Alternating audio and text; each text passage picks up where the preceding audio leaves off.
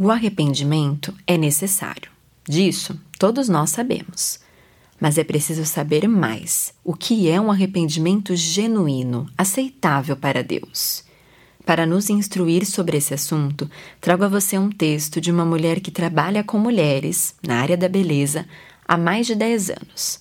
Ela é cristã, é mãe e ainda esposa do Marcos David Mulpointner, um autor que nós já temos visto muito por aqui.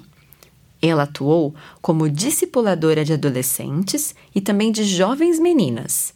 Também ministrou o curso Mulheres Aconselhando Mulheres, pelo Instituto The Martin Lloyd Jones. Eu estou falando da Maristela Castro Mulpointner e o tema que ela aborda hoje no Tel Media Blog tem como título Arrependimento Verdadeiro.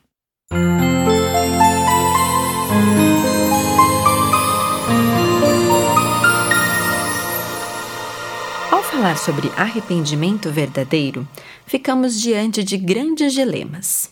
Não estamos sozinhos nisso. Como veremos, até o maior dos apóstolos enfrentou isso. Eu estou falando do apóstolo Paulo, e ele nos apresenta as dificuldades de vivermos uma vida íntegra em virtude do grande mal que nos acometeu. Ele escreveu o seguinte em Romanos, capítulo 7, dos versos 19 a 20: Porque não faço o bem que prefiro, mas o mal que não quero. Esse faço. Mas se eu faço o que não quero, já não sou eu quem o faz, e sim o pecado que habita em mim. Ao dizer isso, o apóstolo não estava falando sobre cometer pecado propositadamente, com intenção. Ele não falava sobre conscientemente ceder aos desejos da carne. Quando você comete pecado de forma espontânea, você entende e sabe muito bem o que está fazendo. Romanos capítulo 7, versículo 23, nos diz o seguinte: Mas vejo nos meus membros outra lei que, guerreando contra a lei da minha mente, me faz prisioneiro da lei do pecado, que está nos meus membros. Paulo não estava servindo a lei do pecado com a sua mente, pois já estava vivendo uma vida crucificada. A sua mente, que servia a Deus, já impedia os desejos pecaminosos. Ele mesmo afirma na carta aos Romanos, no capítulo 7, versículo 22: Porque, no tocante ao homem interior, tenho prazer na lei de Deus. Entretanto, ele foi levado cativo pela lei do pecado em sua carne, de modo que ele fez coisas que odiava eu faço o que não quero. Romanos capítulo 7, versículo 20. Como pecadores, não buscamos praticar o que é correto. Ao nascer, uma criança não precisa ser ensinada a fazer o que é errado. De fato, temos que ensiná-la a fazer o que é correto. Em virtude da queda, pelo fato de Adão e Eva terem desobedecido a Deus, todos nós nascemos em pecado. Todos, sem exceção, somos pecadores.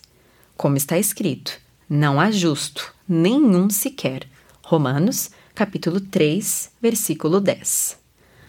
Todos se extraviaram e juntamente se corromperam. Não há quem faça o bem, não há nenhum sequer. Salmo 14, verso 3. Em nós habita o pecado. Isso é notório, é um fato. Como regenerados, a nossa carne deve lutar todos os instantes contra o pecado. Hoje, como explica Paulo em Romanos 7, vivemos uma vida crucificada. Fomos justificados pelo sangue de Cristo. Vejamos Romanos, capítulo 7, versículo 25. Graças a Deus por Jesus Cristo, nosso Senhor, de maneira que eu, de mim mesmo, com a mente, sou escravo da lei de Deus.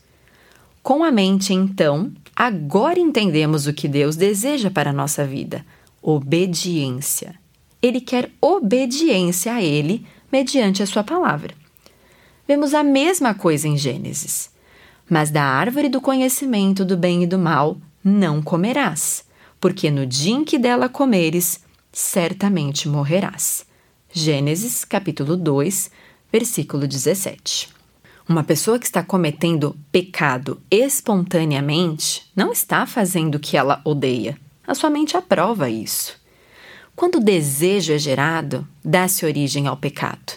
A concepção ocorre quando se consente o desejo com a mente. Quando se cede à tentação, nasce o pecado. Tal pessoa, então, está servindo a lei do pecado com a sua mente. Isso é o que nos afirma Tiago, capítulo 1, versículo 14 e 15. Ao contrário, cada um é tentado pela sua própria cobiça, quando esta o atrai e seduz. Então, a cobiça, depois de haver concebido, dá à luz o pecado, e o pecado, uma vez consumado, gera a morte. Podemos então justificar comportamentos pecaminosos porque o pecado ainda habita em nós?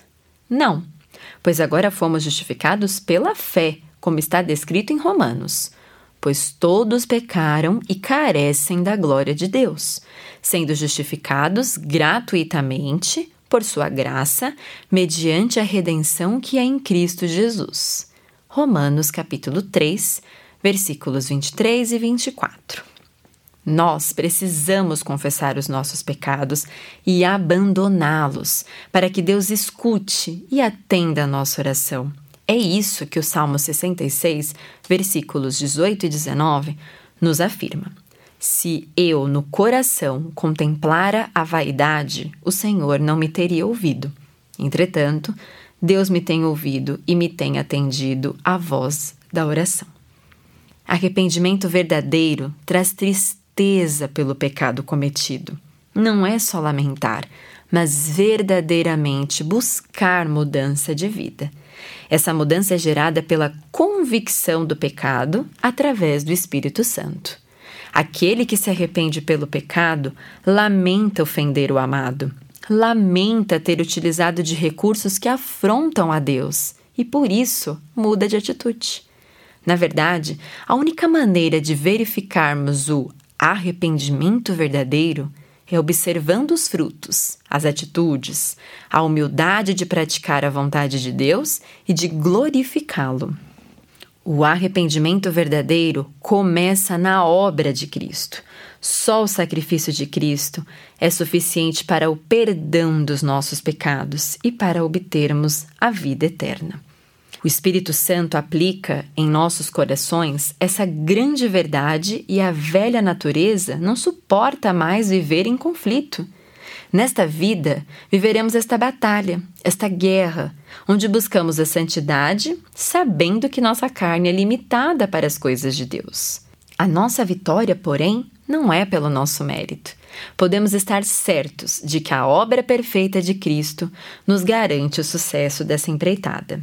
Sacrifícios e ofertas não quiseste, abriste os meus ouvidos. Holocaustos e ofertas pelo pecado não requeres. Salmo 40, versículo 6. Eu peço a Deus que Ele nos abençoe neste projeto que Ele mesmo determinou, sabendo que o arrependimento verdadeiro é a principal demonstração de uma conversão genuína. Esse e outros assuntos você encontra no Teomídia Blog. Lá você poderá ler ou ouvir artigos sobre igreja, teologia, apologética, evangelismo e outros assuntos relacionados com a sua vida cristã. Anote aí o endereço: teomedia.blog.br. Conheça também o Teomídia Cast, presente nos principais aplicativos de podcast para o seu celular.